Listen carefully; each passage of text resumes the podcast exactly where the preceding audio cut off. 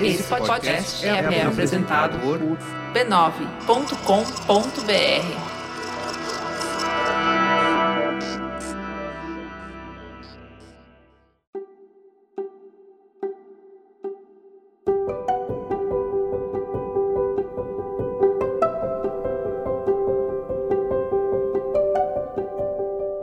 Eu lhe dou as boas-vindas ao Autoconsciente. Este é um podcast que entende você para você se entender melhor.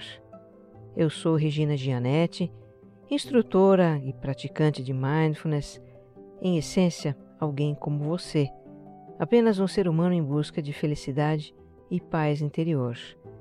Eu faço esse podcast para compartilhar reflexões e ações para uma vida com mais autoconsciência. A minha intenção é que ao terminar um episódio você se sinta melhor do que quando ele começou. E essa também é a intenção do meu livro, que você esteja bem em tempos de incerteza. Um livro digital com o texto de episódios do autoconsciente para acalmar a mente e as emoções nesses tempos desafiadores que nós estamos vivendo. Entre na loja Kindle da Amazon e dê uma busca com as palavras que você esteja bem. Ou acesse o livro usando o link na descrição deste episódio. E lá venho eu com novidades de novo. Eu ando muito novidadeiro ultimamente, né? Bom, a primeira é que o Autoconsciente está de site novo. Lá você vai encontrar todos os episódios, claro, e vai notar que alguns estão com uma versão em vídeo, com uma animação da mandala, que é o símbolo do podcast. Agora não é só a voz que é hipnótica, viu? A imagem também. Você também vai encontrar a seção Inspire-se, onde vão começar a aparecer vídeos curtinhos, tirados de lives e entrevistas que eu dou, ou produzidos para o meu canal no YouTube. E esta é a segunda novidade. Eu desencalhei o meu canal no YouTube. Ele que vivia meio às moscas, né? Agora vai ganhar essas versões em vídeo dos episódios e outros conteúdos que eu vou produzir. As novidades são fruto de uma parceria com a empresa paulista de notícias, que tem um time top para me ajudar a fazer tudo isso. Bora lá conhecer essas novidades. Entre no meu site www.autoconscientepodcast.com.br e no YouTube é só buscar o canal pelo meu nome. E para você que me escuta aqui pela primeira vez, eu te convido a escutar o episódio zero em que eu explico o propósito do podcast o autoconsciente é serial. Os episódios têm uma sequência em que os temas vão se aprofundando. E me acompanhe no Instagram. Lá eu posto conteúdos dos episódios, faço lives e interajo com os ouvintes. Os meus perfis são regina.gianete e você mais centrado. E se você gostar do que vai ouvir aqui, compartilha nas suas redes sociais e grupos de mensagens. O que faz bem para você pode fazer para muito mais gente.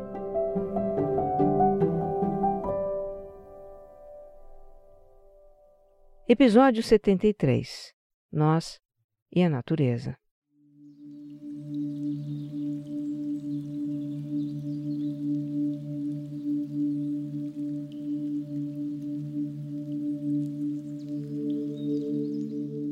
Eu tinha planejado um outro tema para este episódio, mas com tanta coisa acontecendo com o meio ambiente do planeta ultimamente, cada vez mais coisas, né? O desejo de falar da natureza veio muito forte. E quando eu me dei conta de que o lançamento do episódio cairia em 4 de outubro, dia de São Francisco, ah, eu tive certeza de que era a vez desse assunto mesmo. Como eu já contei anteriormente, Francisco de Assis é uma inspiração para mim, pela vida de simplicidade que ele levou e pelo seu amor à natureza. Desde que eu me conheço por gente que eu gosto especialmente de natureza. Acho que você já percebeu isso, né? Nas minhas histórias com bichos. Eu nasci na cidade de São Paulo e brinquei no asfalto. Quando criança, o meu passeio preferido era o sítio de uma tia da minha mãe, na beira da represa de Guarapiranga.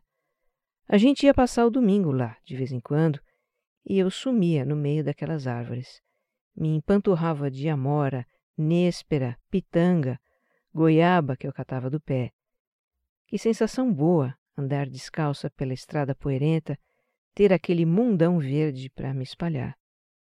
Muitas das minhas lembranças mais felizes, mais queridas, têm um cenário natural.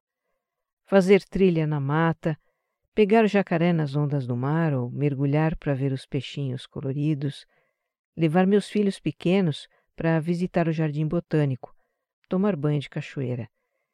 Tirando levar meus filhos no jardim botânico, porque hoje eles são dois marmanjos barbudos, eu continuo fazendo essas mesmas coisas. A criança que existe em mim pede que eu faça. O contato com a natureza sempre me trouxe sentimentos de contentamento, de liberdade, de gratidão. Esses sentimentos continuam presentes, mas têm agora a companhia da tristeza, às vezes. Tristeza por ver a nossa terra tão machucada. E tem também a companhia da preocupação em proteger, em cuidar, em preservar. Pode ser que você, assim como eu, também tenha uma preocupação com a natureza. Segundo uma enquete realizada este ano pelo Ipsos, que é um instituto internacional de pesquisa, 85% dos brasileiros acham que a preservação do meio ambiente deveria ser prioridade do governo. E é também acima de 80% o índice dos que acham que devem fazer algo para evitar a destruição da natureza. Porém, 40% dos entrevistados dizem que não está na sua lista de prioridades fazer algo pela natureza. Pois é, nós nos vemos preocupados com o problema, mas não tão parte da solução. Eu sei que eu tenho pensado muito nesse assunto, na nossa relação com a natureza. A autoconsciência vai muito além das fronteiras imaginárias do nosso eu humano, né? Na perspectiva do eu divino, da nossa essência, está tudo integrado. Tudo são facetas do todo. Eu, você, o outro, os bichos, as plantas, o vento, as estrelas. A autoconsciência abraça tudo. E assim o que eu trago para compartilhar aqui é o que vem me passando pela cabeça sobre essa nossa relação com a natureza. No plano do coletivo, da humanidade, é uma relação ainda dominada pela inconsciência do quanto todas as formas de vida do planeta são interdependentes. Mas é no plano individual, de cada um de nós, que a consciência da interdependência começa. Então precisamos expandi-la e ter ações coerentes para que essa consciência se espalhe cada vez mais pela humanidade.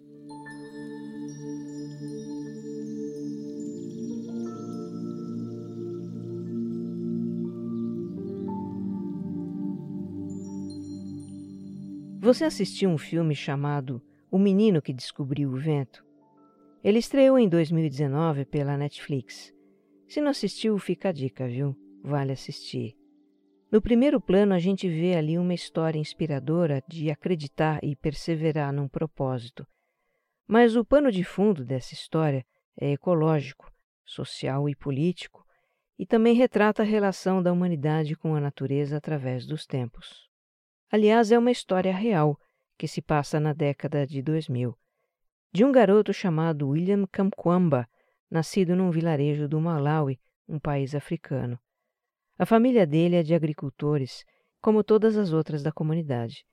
Ali não tem luz elétrica, não tem água encanada e a agricultura é feita com enxada e muito suor. O que está acontecendo ali é um período de seca gravíssimo. Entra ano, sai ano e as colheitas só diminuindo, até chegar num ponto em que a terra dá tão pouco que eles passam fome. Tem no vilarejo pessoas que, como seus antepassados, fazem danças e rituais para os espíritos da natureza, para pedir chuva. Mas os pais do William rejeitam essas tradições. E o garoto, o que ele mais quer da vida é estudar. Ele teve que sair da escola porque a família não tinha como pagar por sua educação. Mas ele dá um jeito de estudar com os livros da biblioteca da escola, e com esse conhecimento dos livros, o William quer construir um moinho de vento para retirar água de um poço e irrigar as plantações da comunidade. Mas o que eu vejo nesse filme, que fala da relação do homem com a natureza através dos tempos. Para começar, tem a mitologia dos povos antigos, que faziam rituais e oferendas aos deuses para ter boas colheitas. Nos tempos ancestrais, os mitos estavam no centro da nossa relação com a natureza, e era uma relação de temor e adoração. Os humanos primitivos eram caçadores e coletores de frutos que passavam um dia andando atrás de comida. Eles não compreendiam o que provocava a chuva ou o trovão, ou porque as plantas brotavam e os rios corriam. Então, para explicar os fenômenos da natureza, eles criaram mitos de deuses e deusas que estavam no controle de tudo: a chuva, os rios, a fertilidade, o deserto. Mesmo depois da Revolução Agrícola, 12 mil anos atrás, quando a humanidade começou a cultivar alimentos e criar animais, e já entendia alguma coisa sobre a natureza, mesmo depois disso, e por milênios ainda, dominava a ideia de que deuses mandavam em tudo. E eles eram temperamentais, né? Mandavam secas e enchentes para arruinar as plantações, mandavam doenças para castigar os humanos infiéis. Então era preciso agradar os deuses com oferendas e agradecer quando eles eram bons. A gente vê essas cenas nas pinturas deixadas por povos da antiguidade. Hoje nós dizemos que a humanidade era ignorante naquela época, mas com mitos ou sem mitos, era ciente da sua dependência da natureza. Bom, voltando ao filme. O menino queria construir um moinho de vento para irrigar a plantação. E isso é simbólico de como o ser humano desenvolveu conhecimento para domar a natureza. Ao longo dos séculos e séculos de evolução da ciência, a humanidade deixou para trás os mitos, deixou para trás a ignorância dos fenômenos naturais e desenvolveu tecnologia. E hoje se orgulha de manejar a natureza, de cultivar plantações em desertos e células humanas em tubos de vidro, de modificar genes para aumentar a produtividade de vegetais e animais, de explorar amplamente os recursos naturais, até os mais inacessíveis, como o petróleo a quilômetros e quilômetros de profundidade sob o mar. Todo esse desenvolvimento é realmente impressionante. A humanidade só não se interessou muito pelos efeitos das suas intervenções na natureza. E os efeitos estão aí, né? Poluição do ar, das águas, alteração do equilíbrio natural, mudanças climáticas e previsões de um futuro ameaçador. E voltando ao filme mais uma vez, essa questão do desequilíbrio ambiental está muito presente e com grande destaque. Os agricultores do vilarejo entendem que a seca é efeito da devastação da natureza no seu país e se organizam para impedir que uma floresta seja derrubada. Mas aí batem de frente com interesses econômicos e com políticos que se aliam a esses interesses econômicos. Pois é, na história de um pequeno vilarejo do Malawi, a gente vê a síntese do que acontece hoje no mundo.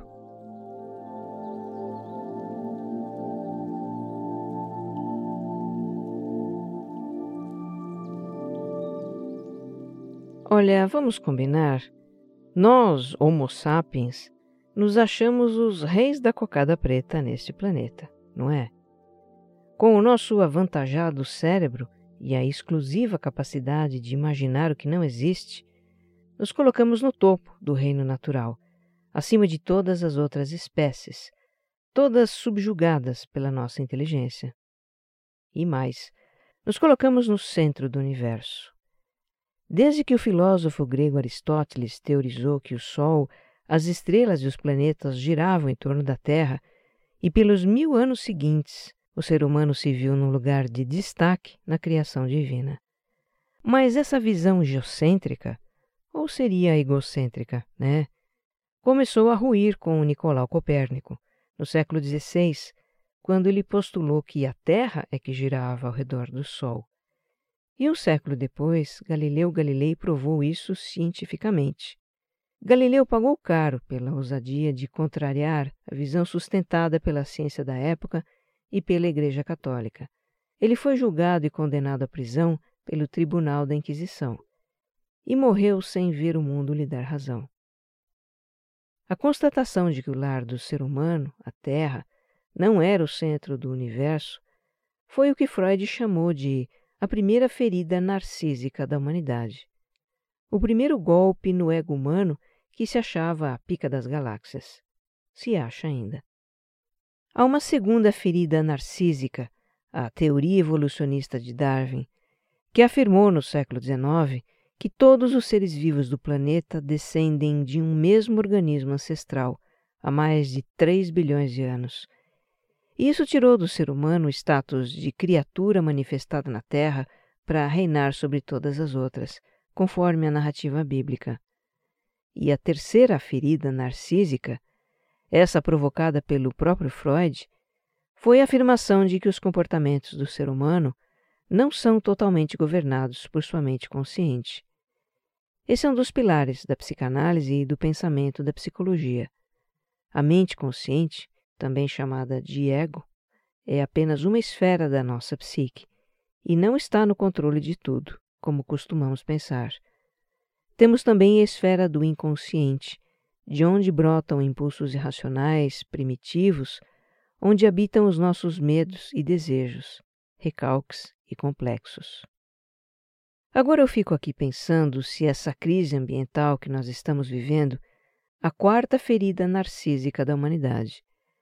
Porque é uma situação que está nos mostrando que não temos plenos poderes sobre a natureza, que a gente não pode fazer com ela o que bem entende e achar que não dá nada.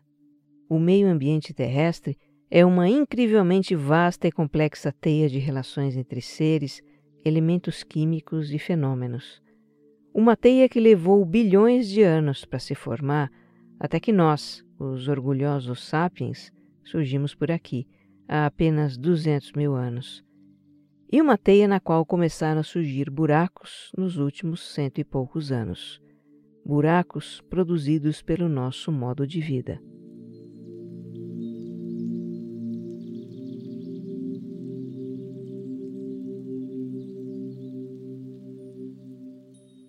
Olha, a gente não pode dizer que não sabia que o equilíbrio da Terra era tão delicado. Em 1785, veja você, o geólogo escocês James Hutton, considerado o pai da geologia, comparou a Terra a um organismo vivo que, como todo organismo, se autorregula e tem um equilíbrio. Ele sugeriu que a Terra deveria ser estudada pela fisiologia, que é o ramo da ciência que estuda o funcionamento dos seres vivos. Alguns cientistas que vieram depois compartilharam dessa visão. E o que mais se aprofundou na ideia foi o britânico James Lovelock, que é doutor em Química, Medicina e Biofísica e é cientista da NASA também. Modesto currículo ele tem. Lovelock é autor da hipótese Gaia, na qual ele começou a trabalhar nos anos 1960. Esse nome, Gaia, vem da mitologia grega é o nome da terra vista pelos gregos como uma deusa, também chamada como Geia. Olha que interessante, a ciência homenageando um mito. E o que é que diz essa hipótese? Que o planeta é um superorganismo que se autorregula para manter o clima e a composição química favoráveis para todas as formas de vida que o habitam. Ao mesmo tempo, todas as formas de vida do planeta interagem entre si e com o meio, e aí provocam reações químicas e fenômenos biológicos que mantêm o equilíbrio desse superorganismo.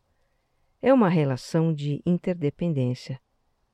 Algo igual acontece dentro do nosso próprio corpo. Uma pessoa adulta tem 10 trilhões de células e uns 13 trilhões de células não humanas. Sabia disso? São trilhões de bactérias, fungos e vírus que vivem no nosso corpo e formam o chamado microbioma. Dos mais de 3 milhões de diferentes genes que o nosso corpo carrega, só 22 mil são humanos.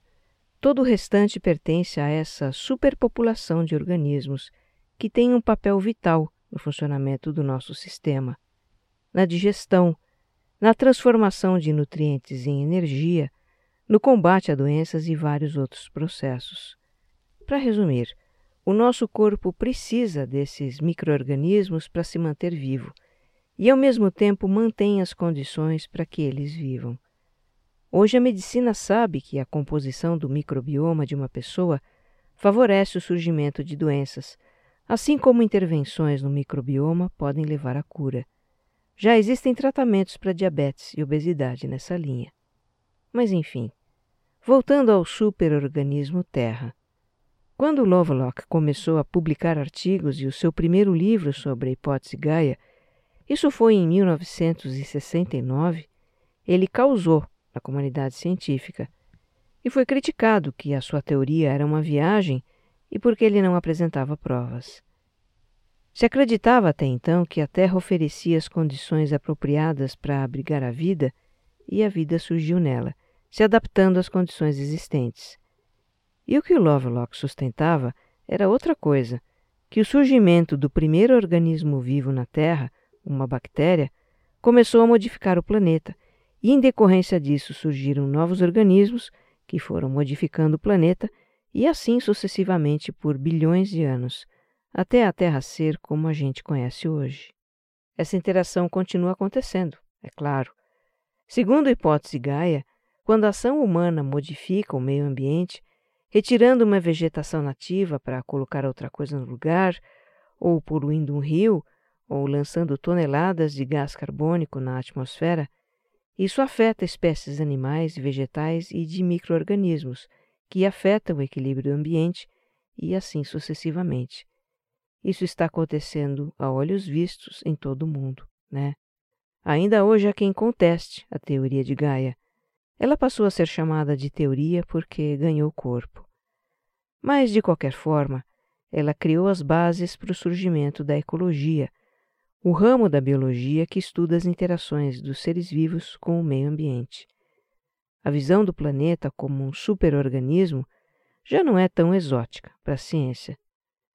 Onde essa visão encontra resistência é em setores da economia e da política, porque ela conta algumas verdades inconvenientes, né?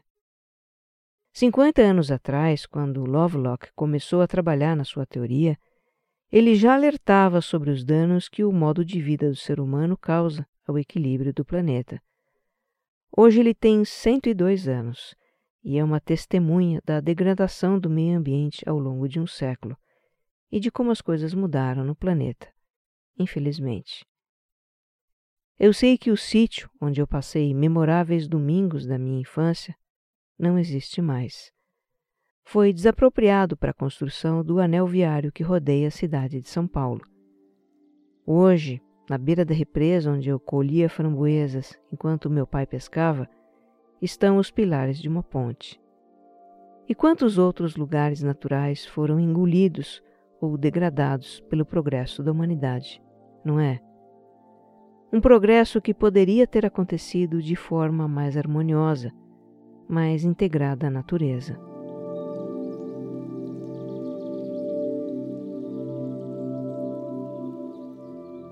No ano de 2000, eu fiz um retiro de alguns dias numa comunidade espiritual e ecológica em Minas Gerais.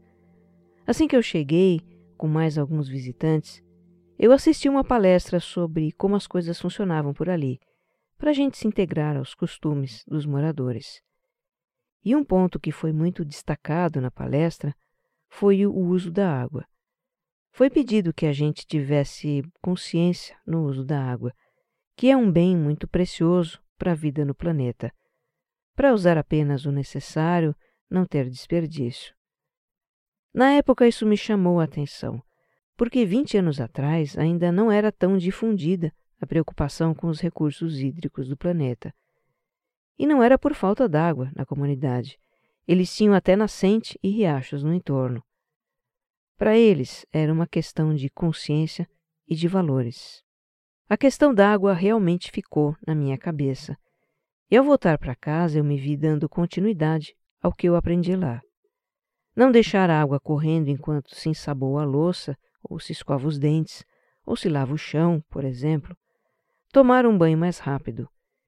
Eu ensinei essas coisas para os meus filhos também. Quando eles demoravam no banho ou deixavam a torneira aberta, eu dizia: Olha a água do planeta, Isso para mim virou um lema. De lá para cá é visível que a preocupação com o meio ambiente se expandiu. Vinte anos atrás, quantos de nós se preocupavam com o desperdício de água, em separar o lixo reciclável, em levar sacolas retornáveis ao supermercado, banir os canudinhos de plástico ou usar energia limpa? Quantos de nós valorizavam alimentos orgânicos ou tinham aquecimento solar em casa? Hoje, essas e outras ações já fazem parte do cotidiano de muita gente. Para mim, hoje, é inconcebível descartar uma embalagem reciclável junto com lixo orgânico. Eu também procuro trazer o mínimo de embalagens para casa. Na minha compra de hortifruti fica tudo solto no carrinho, sem saquinhos. Mas eu ainda fico alarmada com a quantidade de plásticos que a gente descarta em casa. Todo dia eu me pergunto como é que eu posso reduzir isso. Hoje uso menos produtos de limpeza do que antes, e alguns eu substituí por alternativas menos agressivas para o meio ambiente. Descobri o poder do vinagre. Para limpar vidro não tem coisa melhor. Dou preferência para marcas que têm ações de sustentabilidade. E mudei coisas na minha alimentação também. Por exemplo, eu praticamente eliminei o consumo de carnes. Eu confesso que escapa um sushi de salmão de vez em quando, Fiz essa escolha por motivos de saúde, éticos e ambientais. Olha, minha escolha não é uma crítica a quem come carnes, por favor. Até porque eu também comi, por décadas, e seria hipocrisia condenar algo que eu fiz por tanto tempo. Eu tomei essa decisão por consciência e por amor. E dou todo o meu apoio a quem, por amor e consciência, fizer também. Bem, podemos nos alegrar que algo já mudou, mas ainda é pouco. Precisamos fazer mudanças profundas no nosso modo de vida, que é insustentável. Não temos tempo a perder. Eu sei que a tarefa parece gigantesca e impossível. Há muitos ainda inconscientes da nossa profunda relação de interdependência com a natureza, que negam essa relação, que desdenham dela que não querem saber e têm raiva de quem sabe. Mas cada pequeno gesto de cuidado e respeito com a terra conta. É cultivando esses gestos, cada vez mais gestos, que a consciência se expande.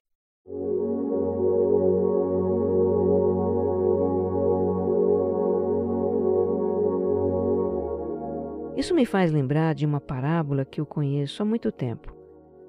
Um homem caminhava pela praia e observava de longe um menino que parecia estar jogando algo para o mar.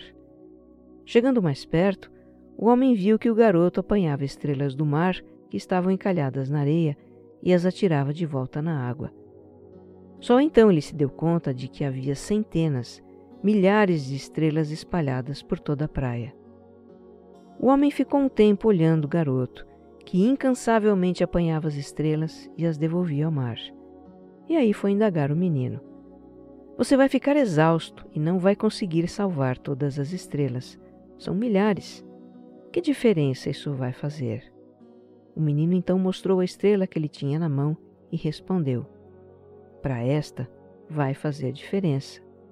E a jogou de volta na água. Alguns minutos depois, naquela praia, duas pessoas resgatavam estrelas do mar: o menino e o homem que o havia indagado. Que você esteja bem. Um abraço.